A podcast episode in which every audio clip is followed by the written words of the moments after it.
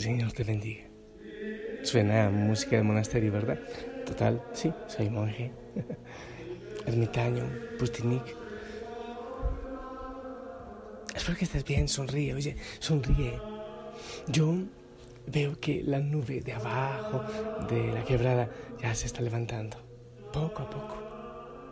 El sol ya vendrá también para ti, en tu vida, en tu trabajo, en tu familia. Confía cuando ores, hazlo como que crees realmente lo que el Señor está obrando en ti, en tu vida y en tu familia. Hoy oramos de manera especial por los enfermitos y también por los que tienen un enfermito en casa. Oramos por ustedes. Quiero, bueno, que pidamos al Espíritu Santo. ¿Me acompañas? Ven Espíritu Santo, necesitamos de ti nuestro corazón, nuestra familia, nuestro país, nuestra iglesia. Ven, Espíritu de Dios, despierta tantos dones que hay en nuestra vida que están dormitando y que no se han puesto eh, a funcionar, a mover para la obra del Padre. Espíritu de Dios, rompe toda cadena de dolor, de enfermedad, de tristeza, de angustia, de pereza, de depresión, de odio, de resentimiento. Y que vengas, que vengas a crear algo nuevo en nuestros corazones y en este momento a orar en nosotros y con nosotros. Amén. Mi gente linda, la palabra del Señor para este día. Evangelio según San Lucas capítulo 21 del 12 al 19. En aquel tiempo Jesús dijo a sus discípulos, los perseguirán y los apresarán los llevarán a los tribunales y a la cárcel y los harán comparecer ante reyes y gobernantes por causa mía. Con esto ustedes darán testimonio de mí.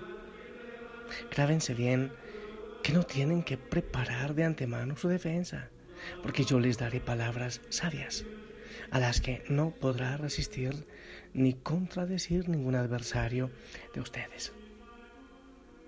Los traicionarán hasta sus padres y hermanos, sus parientes y amigos. Matarán a algunos de ustedes y todos los odiarán por causa mía. Sin embargo, ni un cabello de su cabeza perecerá. Si se mantienen firmes, conseguirán la vida. Palabra del Señor. Si me permites, me voy a parar.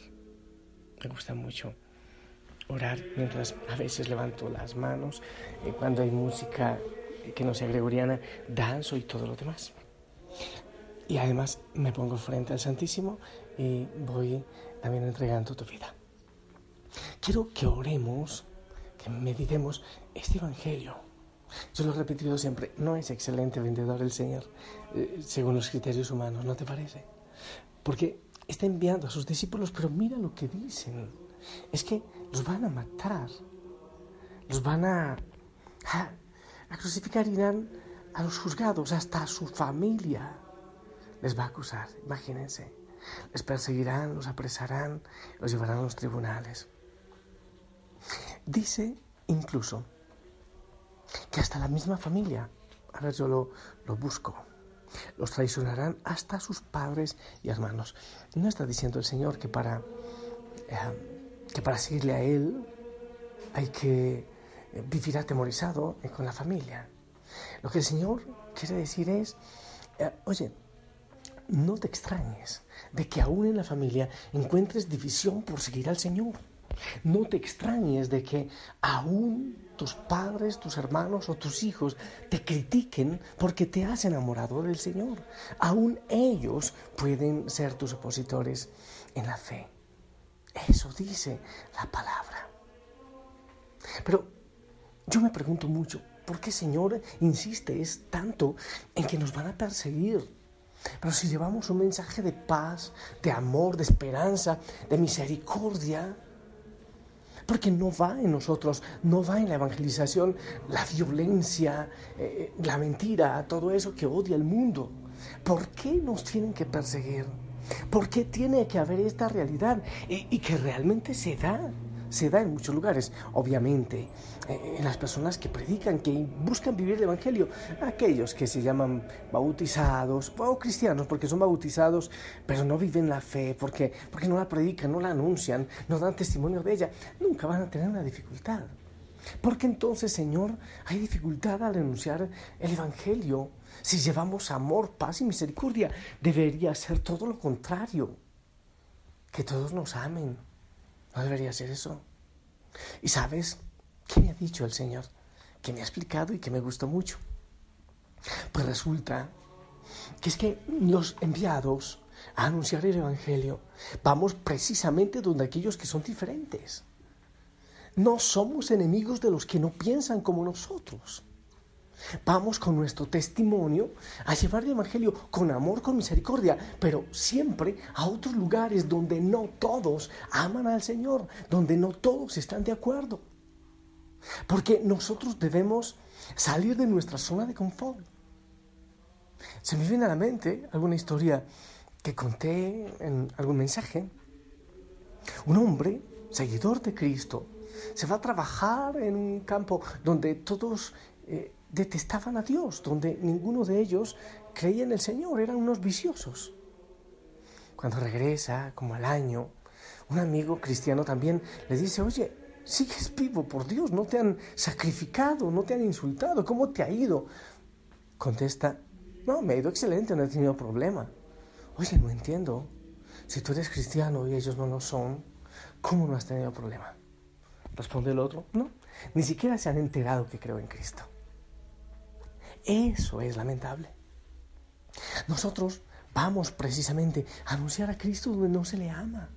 En tu trabajo, en el colegio, en, la universidad, en el barrio. Eh, no es cansar a todo el mundo, no es gritar, no es... Yo creo que no se trata de eso. Ni siquiera de cargar la Biblia como un desodorante todo el tiempo debajo del brazo. Creo que no se trata de eso. Es el testimonio, es la palabra cuando hay que predicar.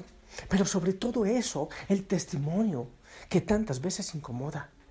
Nosotros no le debemos declarar la guerra a los que no creen, sino que son objeto de nuestra oración constante, de nuestro sacrificio. Y es precisamente eso lo que crea escosor, lo que crea dificultad. Mira, hijo, hija, si, si tú no tienes dificultad por ser cristiano,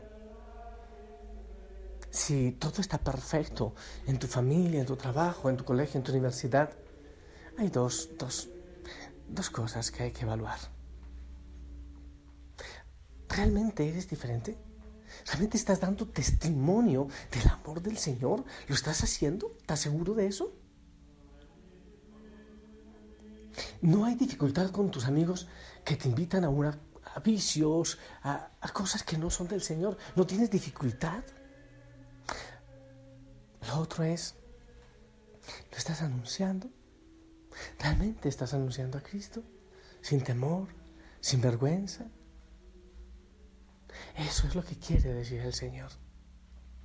Porque quien se mete en una urna, en una cajita de cristal, y aquí vivo mi evangelio, aquí encerrado, aún en las comunidades, aún en las parroquias, hay diferencias, los que no piensan como nosotros. Muchas veces tendemos a ser los pequeños grupos, los pequeñitos eh, partidos como políticos, y yo me protejo con los que piensan como yo, pero es que eso no es el Señor. No es protegerme yo aquí con mi, grupito, solo aquí con mi hoguerita. Sí, sí, uno debe hacer hoguera y uno debe buscar en quien apoyarse, pero no para quedarse ahí, sino para ir, para salir, para ponerse en riesgo, para anunciar, para predicar, para ser distinto. Si yo soy igual a todos los demás, igual a la masa, entonces ¿quién es la levadura? Si yo soy igual a la insípida agua, entonces ¿quién es la sal? Si yo me, me hago oscuridad con la oscuridad, entonces ¿quién va a llevar la luz? Es ahí, es en ese anuncio, es asumiendo a los que piensan distinto a lo que yo pienso como objeto de oración, pidiéndole al Señor que se conviertan. Antes yo sí pensaba, pero ¿por qué hay que andar predicando? Cada uno es feliz a su manera. Yo vivo el Evangelio y ya todo bien, cómodo, muy bien. Pero cuando uno ama a Jesucristo y conoce todo lo que Él tiene para darle, oye, créeme que uno no se puede callar. No hay posibilidad de callarse, porque uno desea que los otros vivan ese mismo gozo, esa paz, esa pasión, esa libertad. Si no tienes dificultades, yo mismo te cuestiono. Si no te critican, yo mismo te cuestiono. Si no te, no te dicen hijo de cura, monja, curuchupa, zanahorio, aleluya, saltatapias, si no te dicen ese tipo de cosas, y si no tienes dificultad, te cuestiono. ¿Realmente estarás viviendo el Evangelio? No te olvides que somos levadura y la masa, las bienaventuranzas. Oye, bienaventurados los perseguidos. ¿Qué quiere decir? Que el estado de persecución, que el estado de crítica es el estado normal del cristiano. Escucha, es el estado normal del cristiano. Yo tampoco como que lo entiendo. La persecución, la crítica, la lucha, el sufrimiento, los juzgados, el martirio, es lo que está viviendo la iglesia, dime si no. La crítica, el juicio, es el estado normal. ¿Por qué? Porque Cristo, porque nuestro fundador, porque a quien seguimos, le pasó así. Porque Él se vino desde el cielo a estar con nosotros hasta dejarse crucificar. Así que no tengas miedo a la persecución, no tengas miedo a la crítica. Hay muchas veces que ni siquiera hay que darle importancia. Sencillamente, sigue dando testimonio, buscando que sea lo más puro, lo más cristiano que Él pueda hacer. Y ten presente esto último que dice el Evangelio, que me parece fascinante. Sin embargo, ni un cabello de su cabeza perecerá. Si se mantienen firmes, conseguirán la vida. Ni un cabello de su cabeza perecerá. ¿Qué quiere decir? No tengas miedo. Si te crucifican, no tengan miedo. Si te juzgan, no tengan miedo. Si te dicen, hey, qué aburrido eres, qué amargado, aguafiestas, no tengas miedo. Tú tienes tu propia manera de gozar. Ahora, no te digo que seas un aburrido, porque el cristiano siempre debe hacer la diferencia. Tiene un tenor de conducta admirable que todo lo, lo hace diferente. Así que no tengas miedo. El Señor te cuida, te proteja, te protege. Tú anuncia, tú lleva el Evangelio, tú enamórate, tú da testimonio, tú da la vida. Te invito a ser mártir, ¿te parece? El Señor dio la vida por ti. Bienaventurados los perseguidos. Cuando estoy en la prueba, tú me llenas de fuerzas. Cuando cruzo el desierto, tú me infundes aliento en medio de la tormenta. Tu voz escucho y me guías. Cómo me llenas de amor me llenas de vida. Sangre me limpia, tus llagas me sanan y me siento especial al saber que me amas, me proteges, me cuidas, me abrazas, me animas. Cómo me llenas de amor,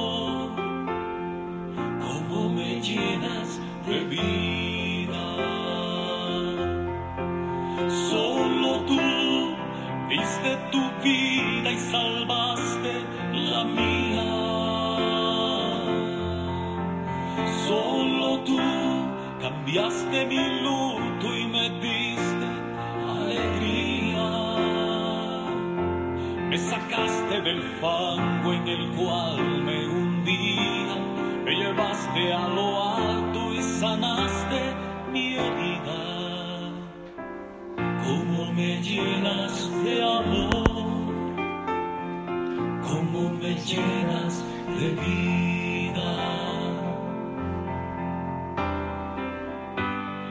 Poder me sostiene, me levanta y me anima. Sobre aguas violentas mis pies caminan y declaro con fuerza que tus promesas son mías cómo me llenas de amor, cómo me llenas de vida.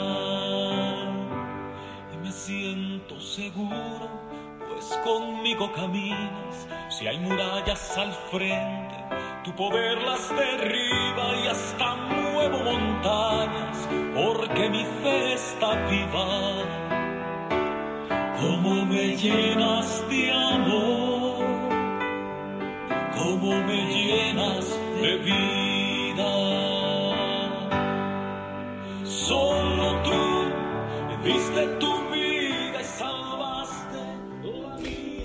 De los viejitos, bueno, yo ya casi voy para allá, para, para los del gremio, para los de ese coro. Si tú dices que, te, que tú amas al Señor, que se te note. Que se te note, que se te note. Si tú dices que crees en Cristo, que se te note. No tengas miedo, anda, lleva el testimonio. El mundo necesita de Cristo. Estamos en tiempo de persecución, sí, es verdad. Aún en la familia, muchas veces en la pareja. Yo pienso mucho en el testimonio que tienen que dar los jóvenes que creen en Cristo. Yo estoy muy cercano y guío a algunos de los muchachos, de las chicas de aquí, y es muy difícil realmente, es muy difícil. Pero no tengan miedo. Sean distintos, no se metan en la masa, no sean igual a todos, no sean normales, no sean normales. En el trabajo no seas normal, no tendría sentido. Si la sal se vuelve sosa, ¿quién podrá salar el mundo? Yo te bendigo que el Señor te dé la fuerza, que el Espíritu Santo te dé la parresía, las ganas y que vayas a anunciar, vais a dar testimonio del Señor de la vida. En el nombre del Padre, del Hijo, del Espíritu Santo. Amén. Esperamos tu bendición.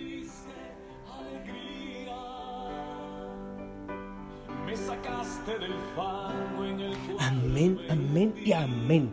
Gracias. Que se te note, sonríes. El uniforme hermoso es la sonrisa de Jesús. Que la Madre María te lleve de la mano, te proteja.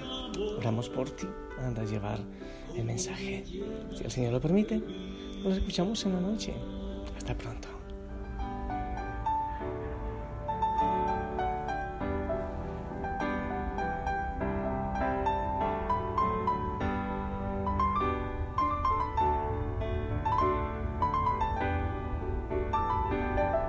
Cómo me llenas de amor, cómo me llenas